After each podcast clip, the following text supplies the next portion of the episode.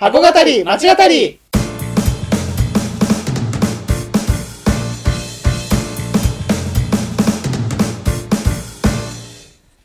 箱語り町語りは元百貨店マンの2人が商業施設すなわち箱についてあれやこれやと語り合って魅力の再発見をしていく番組です。皆さんこんにちは箱語り町語り第54回目です。はいお願いします。はい、えー今回もですね、えー箱語り町語り、はいえーまあ、本編の方やっていきたいなと思うんですけれども、えー今回やっていく箱の発表を健吾の方からお願いします。はい。今回取り扱う箱は、はい。亀戸クロックでございます。はい。メイドクロック。はい。最近オープンした施設ですかね、最近やった中ではまあ本当に新しく一番新しい。ねそうですね。なんか久々な感じがしますけども、はい。で今回は、えー、亀戸クロックについて、えー語っていきたいと思います。それでは箱語り町語りスタートです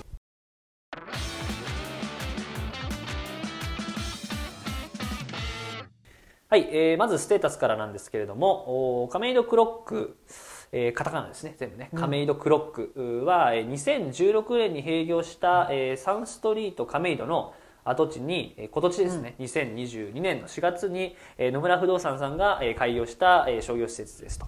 うん。えーで延べ床面積が約5万8000平方メートルと。で、えー店舗数が136店舗ですね、でえーと地上6階から、えーと地下1階という構成で、えー商業施設エリアに関しては地下1階から、まあ、地上4階と。で5階、6階が、まああーちょ駐車場ですね、うん。まあ、300台ぐらい置ける駐車場ということですね。でえっ、とまあ、えーライブアップですかねリブアップっていうんですかね。リブアップですね。うん。うん。えー、とラブローカルっていうのが、えーコンセプトということで、えーまあ、かなり日常に近い商品ですね、をお扱うテナント。まあ後で話していければなと思うんですけどもを中心に、えー誘致されているような形で、えーまあ、多様なコミュニティ形成や地域のお価値創造を目指してい、えっていますと。いうことなんで、まあ、結構ね新しい今年4月なんで今、えー5月のね。えー中頃なので、まあ本当に結構フレッシュなねね。段階でうん。お送りできてるかなと、えーまあ思いますね。うん。はい。で、えっと、まあ今、えっと、まあ実はまさにね、近いところで、収録をまた、長野に引き続いてね、現地からみたいな形になってるんですが、あのー、亀戸の近くにいまして、えーまあ本当に行ってきた、行ってきたてというような形なんですけど、まああの、えっとまあ、いつもの通りですね。亀戸に行った感想とか亀戸クロックですね、はい。実際に行った感想を言って言えればなと思うんですが、えっとまあ、亀戸にね、えーまあ、西側の方だと思うので、はい。あんまり東京のね。印象はね、うん。ないかなと思うんですけども、はい。亀戸来てどうですかね、まあ、久々に来てどんな感じですかね？いやそうですね。初めて多分降り立ったんあぐらいですか？けどはい。あまあ、金賞はね前回多分楽天地そうだね、うん、はいはいはい。パルコはい。でやったと思うんですけど、まあ、それの時に金賞までは来てましたが亀戸は本当に初めて降り立って、はいはい。あれですねあんまりこうやっぱ総武線のなんかこう駅っぽい感じはしますよね。はいはいはい。あのあたまたまねこの今回は雨だったんですけれども、あの JR の駅降りたらもう雨が両側から降ってきてホーム ホームにいるのに雨が降ってきて。あそれが総武線の感じだ。そう総武線の感じですねやっぱありそのあまりこうお金かけてないというか駅に駅舎に、う んなんかあの昔の写真がをね出てたんですけど、うんうん。あのいろいろさこの街の写真とかをはい。比べて今弱でさ、これうん。比べてるのがあったんですけど他のこの街は、まあ、もちろん全然違うんですけど、はい。はい。この駅だけ同じ感じだった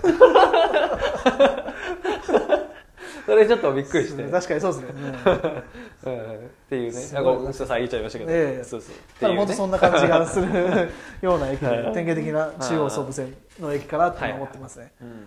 でまあ街の感じとしても、うん。こう小ぎ 何って言ったらね、うん。失礼なんでしょうけどあのまあ昔ながらのうん。その下町っていう感じも残しつつ、そうですね。うんあので新しい施設ができてどうなっていく、うん。そのどう調和していくのかみたいなところだと思うんですけど、はいはいはい。逆にどうですか？こう、あのねね、逆に千葉の人としては。僕はねそうだね。よく来て、だから逆にその、あのまあ遊ぶ東京のね本当に入り口のような千葉から来るところなんですけど、うん。まあ遊ぶならやっぱ錦糸町までね行ってしまうので正直亀戸に来ることなんていうのはそんななくて、うんうん。でただ亀戸天神あと天があるじゃないですか、はいなんでそこはあのよく行ってて、うん。錦糸町にいたこともあったのではい。錦糸町にいた時にはもう歩いてね15分ぐらいで行けちゃうので、あのまあ、あのエリアに周辺に来てるといえば来てましたね、あそこもあんまりないですか？行ったこと。そうだね。亀田定人も多分一回見たことない。今あ日もちょっと雨で行けなかったから。そうだね、うん。僕この直前にねああのあ行ってきたんですけど、はいはい。うんとかがあのあるので、うん。うんまああのエリアには行ってたんですけどこのまあ駅前かつ亀戸天神かとは、まあ、ある意味こう駅は駅というかね線挟んで、うん。線路挟んで逆方面になるので、うん。その辺はまあ正直、えー行ったことがなかったんですけど、うん。まあ、やっぱ同じ印象ですよね。その錦糸町とやっぱり亀戸のやっぱ、ね、比べる人もはい。多いみたいですけど、うん。やっぱりこう亀戸はもう本当にこう工場の街。昔から工場の町、はいはい。で、まあ、錦糸町は工場の町ではありつつも、うん。まあ、やっぱ商業もあってみたいなうん。映画館もたくさんあってみたいな話があってでなんでそのもともと商業エリアとして認知されてたから多分開発もね、されやすかったと思うんですけど、まあ、亀戸は一方でやっぱこう本当に工場に来るねうん。ずっとの人たちが住んでるような町だったんで、まあ、そこからこういろいろ変えていかなきゃいけないっていうとなかなか大変だからまだ追いついてないのかなっていうね、うん。感じはやっぱ駅前とかの雑多なビルのね 感じとかもうんにもやっぱ残ってるのかな本当に東京なのかなみたいな感じそうだね。のちょっとありましたしね。うん。千葉でもないですけどね。あの感じはあんまり。どっちか？というと まだ千葉まで行っちゃうともう住宅街とかになってくるんで、ね。うん。だから本当になんだろうなこう工工場のとしてのね亀うん。工場としての亀戸見たことは僕からないもちろんないけども直接は。なんかそれをすごくこう想像できるような ねあのうん。ビルの並び方とか道のせんなんかこう狭さとかうん。はなんか感じるところだよね。うんうんでまあ街の印象はそんなところなんですけど、まあ亀戸クロックもね本当につい1時間ぐらい前にそうだね今いたんですけど、うん。まあ印象を話せればなと思うんですけども、どうどうでしたかね亀戸クロック。そうだね。箱のまあ印象としては、うん。そのまさにその対対比じゃないけどさそのまあ亀屋うん。亀戸天神のうん。方の商店街、古はいはい。き良き商店街に対比的にその開発されたうんでまあその野村さんうんだからタワマンも立ってはいはい。で綺麗な植物が立ってみたいな、うん。まあ、すごい対比的なところではあるんだけどまだやっぱりその周りがこう落ちてきてないというか周りが開発されてないからこうちょっと浮いてる感じはなんかしちゃうよねその外から見た時に。はいはいはい。で隣は緑道で、まあ、そのす住んでる人としてはうん。緑道が隣にあったりするといいかもしれない。散歩道として。はいはいはい。いいかもしれないけどその見た感じで街の雰囲気にはじゃあ本当果たして合ってるのか、まあ、でもこれからね開発していくっていうのであれば別にいいんいいんですけどなんかそこら辺が、まあ、ちょっとあれかなとは思いましたがただまあ新しいものができるとねあの本来もともと加盟えー禁止に行かなければはいはいはい。なかったものっていうのがこの加盟で用途でいるのであればそれは本当にいいわけだし。うんあの緑道もちょっとなんかこうあの写真と違かったもんねやっぱり。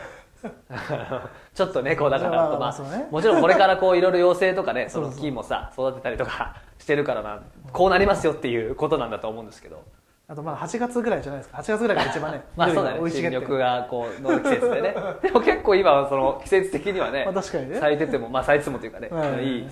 時期かなと思うんですけど。だからまあまだまだこう、うん追いついてない部分は確かにある。まあそのねあの発行の場所自体がそもそもがあの楽天地の時もそうだけど、はい。成功さんの工場で、はい。から始まって、サンストリートの前そうそう前ですよね。そうそう1937年始まって。で、まあ、何回もあのもう七大副都心結構やってるんですけど、はい。まあねえー新宿渋谷池袋。はい。えっと、上野と浅草のとこはいはいろと、あと亀戸と錦糸町のところと、はいはいまあ、臨海副都心、はいはいはいはい。まあ、っていうところで、まあ、やっていて。でその中のまあ一つとしてなせ制定されたりして、うん。で、まあ、サンストリートの開業につながっていくんですけど、まあ、なんかここのその前昔の映像でちょっと見たのがサンストリートのあのができる時、うん。その1900何でしたっけ97年ですよね。うんはいはい。にあの、まあ、今みたいなワイドショーみたいなのに取り上げられてたんですけど、サンストはいはいリートがはいはいはい。あの商店会のメンバーがはい。サンストリートをちょっと乗り込んでくるみたいな、おー。あのか確認というか敵地はいはい敵地はいはい。偵察しに来るみたいな。どうどうなんだと。そうそうそうどんなもんじゃと。なんかあわちゃわちゃやってる映像を見まして なんか本当変わらないというかまたその、まあ、サンストリートが、まあ、暫定利用っていうところでこう建て替えられてはいはいはい。でまたああいうね別別のそのオーナーさんの手に渡ってこう開発されていくんだけど、なんかそれがねこううまくサンストリートはこうアイドルの登竜門みたいな形でうんうん。こう一つのこうなん役割というかうん街に対する役割いろんな外から人を呼んだりするっていう役割をこう果たしてきて、まあ、その役目を終えたわけなんだけどそのじゃあ役割が果たせる施設なのかなっていうのはこう一つねなるほど。今後のまあ注目ポイントそうポイントですよね、うんうん結構有名なねアイドル Perfume とかそうそう。Perfume さんとかね。がまだこう世にねしてた。世にそう出る認知度が高まる前に、うん、出てたりとか。僕もなんかその映像見ましたよ。なんか Perfume さんの、Perfume のなんかすごい若い時の写真みたいなのでサンストリート凱旋みたいなのになってて。えーいいよね、まあ、そういうのはねそのストーリーというかそう,、いうねそのが詰まってる場所だったまあから、ま一つ組み込まれてるねその人たちになくなったのは残念ではあるんだけどじゃあ何がねその違いがあるのかって話をねぜひしていければなっていうところなんですけど。なんか印象に残ったあ印象に残ったなんていうのテナントとかなんかば、場所とかあります？そうですね。横丁とかもまあありましたし。ね最近のトレンドでね経済界横丁、そうん、もう抑えてるし、えーフードパークですか、うん。名前が。そうだねフードパーク。あそのパークですねとか言ってたけど、フードフードコートね。フードコートがフードパークっていう名前でうん、その遊び場っていうそのお外屋外庭園みたいな屋上庭園みたいな感じですね、うんうんうんうん。と一体となってフードパークとして、まあ、やったりとか。ちょっと雨が降ってたからあれでしたけど、ねなかなか良かったですよね、うん。なんかねこの遊び場もね、うん。うんフードコートを抜けた先になんか e スポーツのスタジオがあるっていうのがすごい不思議な作りだなみたいな思いはなんか。カメスポですかね、そうカメスポちゃん、はい。うん、あれはカメテレ、まあ、カカメすごい推してますよね。あ確かに、カメは。まあなんかカメかやっぱカメラボ。か可愛らしいっていうのもあるでしょうね、きっとね。カメラってボって体験スペースみたいなのがイベントスペースみたいなのがありましたし、結構なんか発信してるんですよねカメテレがね4階にもあって、うん。ねそこで、うん。そのなんか YouTube 用の制作してるみたいなのを書いてあったりして。て、そういう意味ではこう地域のその方々に向けてこうなんかこう働きかけをしようとしてるっていうのは伝わるしラブローカルか。ラブローカルですね、はいはいはい。まあ、それをね体現しようとしてると思いますし、まあ、あと注目なのはアルペンさんが入っていることですかね。やっぱりアルペンがアウトドア業態として。入っているのがやっぱり最近その新宿とかでにぎわしてはいはいはいはい。るアルペンさんが入っているとか、まあ、そういったのは結構もういいいいんじゃないかなと思いましたよね、うんうんうんアウトドアもあって、えーそういう地元食もあってで横丁もあってなんか抑えてるなっていうのは大枠としては抑えてる。ユニクロさんもしっかり入れて。うんうんうんうん。SC としてのこう用は足りるのかなって思いました、うんうん逆に何かありますか？印象に残った店舗。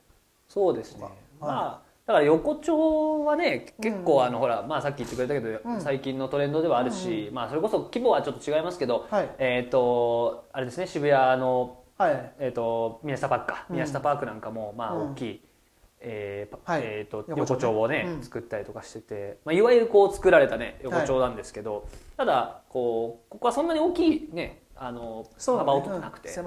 かなり狭くて。でまあその狭さがね、うん。なんか横丁のうん。良さだったり、まあ、通りずとちょっと通りづらくてさ、うん。なんかあのそれこそ瓶の ね。ケースみたいなのがうん。さ積んであってみたいなでちょっとかわしていくみたいなのがやっぱさこう横丁の良さだったりするので、まあ、ちょっとこう、えーまあ、こまごました狭いところではあるんですけど逆になんかそれがすあの横丁らしさを出しててそうだね。確かにらしさが出てたね。いいかなとはねうん。思いましたし、まあ、ああとはやっぱまあフードコートもひあの広いのであの、まあ、このマンションに住んでる人もそうですし、うんうんうん。近くにね住んでるこのこのエリア一帯が、まあ、若いファミリーが増えてきてる場所だとは思うので、うんまあ、そういう方々には使われるんじゃないかなっていうところですかね。まあその横丁でいうとうん。あれですよねそのうん、新楽天地のはいはいはい。その金賞パルコ。ああはいはいの隅田ホールフードホールみたいな感じでしたけどまあやっぱ好きなんですねその上等のこのこっちの人はこうはい上等でタッグを組んでそそういうそのあそこの隅田ホールもいろんなその東側のそうだね、名店みたいなのをこう取り揃えたりしましたけどこっちもそういうことですよね。近くのねうん。上等の名店を取り揃えるみたいなコンセプトでやってることが多いですよね。そうだね。まあそこら辺はキーワードなんですよね。ラブローカルもありますけどまあ全体感としてのトレンド感としてまああるのかもしれないですね。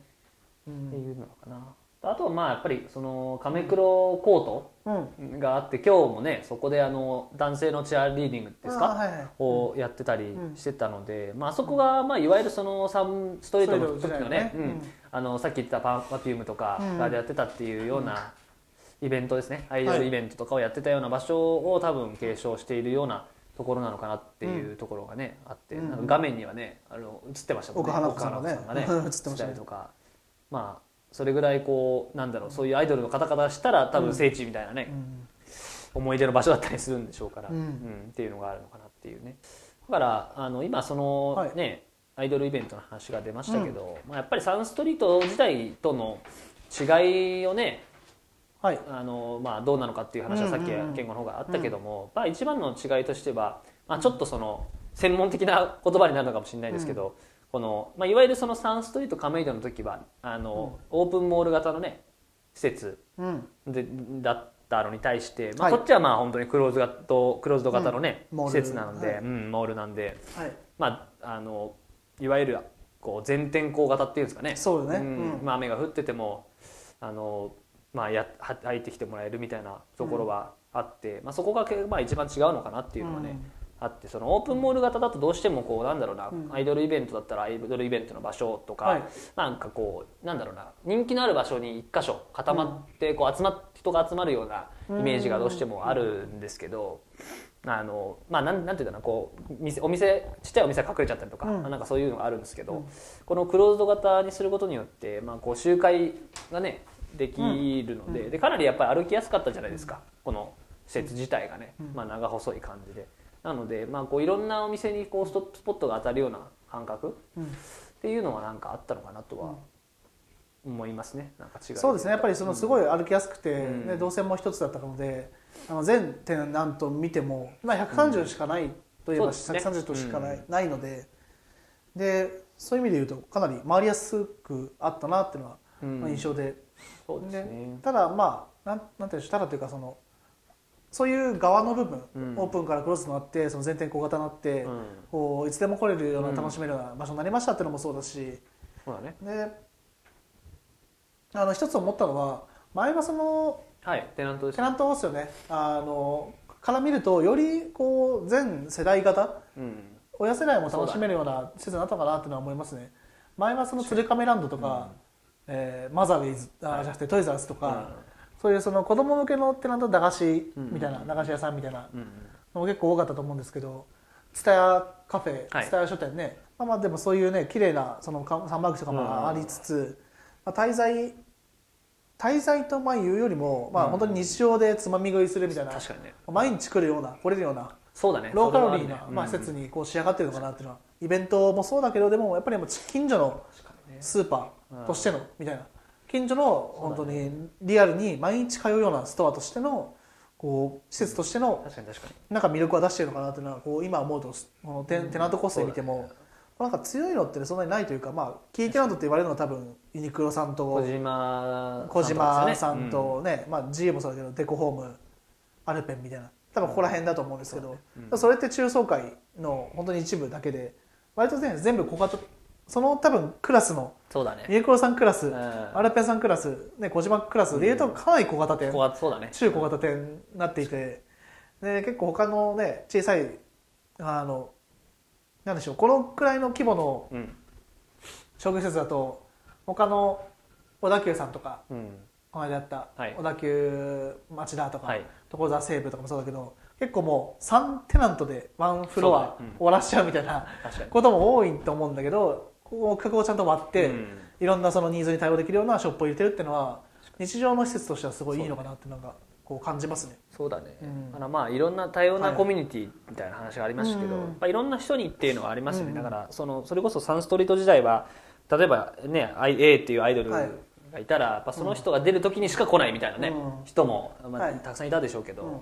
まあ、一方でやっぱりこういうファミリーがね、うん。いろんなこう趣味嗜好のファミリーがやっぱ住む街になってきたっていうことなので、そういう人たちに対応するっていうようなテナントを、まあ、しっかり入れてるっていうのはかなり変わってきたところですかね。は箱の、まあ、箱というか街のイメージからするとうん。あの、まあ、錦糸町とかのあのうん。公園もそうだけど、はい。もう少し子供メインのうん。こうフロア施設そしてしかもその遊び場とかはニュースでやってたので子供結構対応してますみたいな。子供メインの施設になってるのかなと思ったらうん。意外とそういうわけでもなくそうだねその、まあ、子供メインの施設ではなくこういい形にそのバランスよくあそうそうそのうん。教室とかも結構多いと思ったんですよ。ドラキッズさんね、入ってますけどもっとこうベネッセも今入ってますけど、はいでもそれぐらいでもう少しこ確かにね。う子供系の教室も多いかなみたいな武蔵小杉とかこう、ね思うと。確かに確かうん、そういった意味ではあのバランスが本当にいいようなうんうんうん形になってるのかなと思いましたね。にだからそれで言うとあれじゃないですかあのいろいろこうあのフロアコンセプトみたいなね話があると思うんですけどあのまあ、いいいい意味ですごくまあバラバラというか、こうたうん。例えばこう、フロアマップとか見ても、うん。なんとかのフロアみたいに書いてあるところももちろんあるし、はい。書いてないんだけれどもあここはまあ完全に子供のうん。フロアだな、子連れがしか来ないフロアだなとかねそのナバーナムコ ナムコがあって、ええそうそうそう。だからライフスタイルとは言いつつなんかまあファッションしかないなとか例えば。っていうのがあるんですけど、そのいいよくよくもあるよいい意味ですごいこうバラバラにこう入れてる感じが まとまってない感じがあるあって。うん。だからわざとねやってるのかみたいなところはこう真意はちょっと分かんないですけど、それが逆にさっきのその回遊している中での楽しさみたいなのもね、うん。あありますし、あここにこれあるんだとかね、なんかこうガチャガチャの前隣にスーツ屋さんがあったりとか。そうこう一見なん何をなんだろうな、うん。開いちゃって例えばガチャガチャが入りましたとかなら分かるんですけど。最初からオープンなので。最初からそうそう。だったんで、うん。でで突如さっきそのはいサンストリート時代にもあった駄菓子屋さんが現れたりとかね、したりとか。でその隣に美容室があってみたいな、であ小島があるみたいなところがあったりしたのでなんかすごい歩いてるその楽しさみたいなのがねありましあったよね。やっぱりその百貨店がこう売り上げを落としていった、ね、原因の何個かのうちの結構大きな要因として言われてるのが同質化みたいなはい。ことはやっていてそれで、ね、SC 化をしてん？そうですね SC 化をして SC 化して。こう脱却を図っていこうとしている施設だったりラグジュアリー化をしている施設だったりいうのが、まあ、ある中でそのショッピングセンターもこううん。流行ってからあのこう何十年か経ってきてだんだんこう同質化をしてきている部分があったんですけどそれがなんか分かりやすさ、うん。そのこれはまるのフロア3層ぐらいでこれはまるのフロアですみたいな。そうだね。まあ、○○のフロアです、○○のフロアですみたいな、うん○○のエリアですみたいな。形で分かりやすく回っていくみたいな形があったんだけどそその点ねここはある種 バラバラなことが功を奏して同質化っぽくは、まあ、なんか入ってるってなんと本当に細かく見ればなんかまあこれもあるよねこれもあるよねってなっていくんですけど、ただなんかその見見え方という点か在してるからね、うん。うん。まとまってないからこそこう同質化しなんかとはまたちょっと違う異質な雰囲気をこう醸し出してる感じはありますよね。百貨店でよく言う言うのがそのそのはい。フロアにさパッてこう、はい。なんかはい。瞬間移動してパッて、インテリアインテリアフロアに、はい。どっかのインテリアフロアでパンって着地してさ、はい。はい。どこだって言われて分かんないみたいな話をしたじゃないですか以前、はいありましたね。まあはい。SC もさやっぱある意はい味そういうところがちょっとあって、ありましたねありました。あユニクロ入って自由入ってなのかどこだろうなみたいなのがあ多分あると思うんですよで。もここに関してはうん。なんかあの そそのど同質化がないからあここ壁個の黒か性そうそうそうそうそう。ってなるかなっていうその逆にいろいろ点在してるから紙のブロックだとはならないかもしれないけど。うん。でもあのなんだろうこうそういう意味でやっぱり金賞とかね近くにありますけど、うん。オリナオリナスとオリナスじゃないアルガキットとか、まあいわゆるねあの SC はあるけれども、まあそことはやっぱあのいい具合にこううん。変化をつけられてて、うん。こう特徴的なね、あのお店にはな店舗にはなってるかなとは思いますね。はい。